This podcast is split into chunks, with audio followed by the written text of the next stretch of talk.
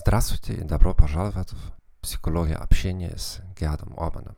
Единственный в мире подкаст по психологии на русском языке с немецким акцентом. Сегодня мы поговорим о gaslighting. Gaslighting – это когда кто-то пытается диктовать вам вашу собственную реальность. Были ли у вас похожие ситуации?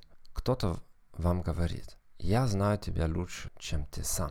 Я лучше тебя знаю, что тебе нужно. Вы преувеличиваете собственные ваши чувства совершенно неправильно. Вы никогда не понимаете ситуацию.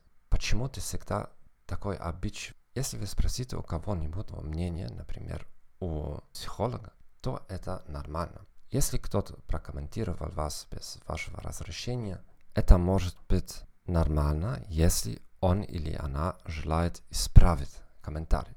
Если вы ответите, что это не то, что вы на самом деле чувствуете, или это не то, как вы на самом деле это видите, другой человек может спросить вас, что вы на самом деле чувствуете. Люди, которые используют gaslighting, никогда об этом не спросят.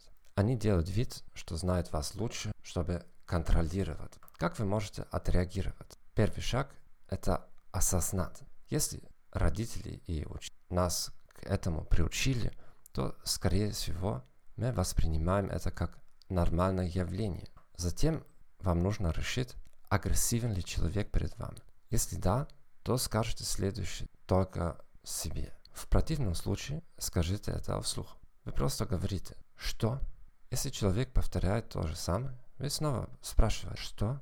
Если человек не приходит в себя, а вы считаете эти отношения важными, вы можете спросить «откуда вы это знаете?» Или, как возможность уточнить это не то, что я чувствую или вижу. Одна из стратегий, которую я недавно успешно опробовал, это провести небольшой эксперимент с чтением мыслей.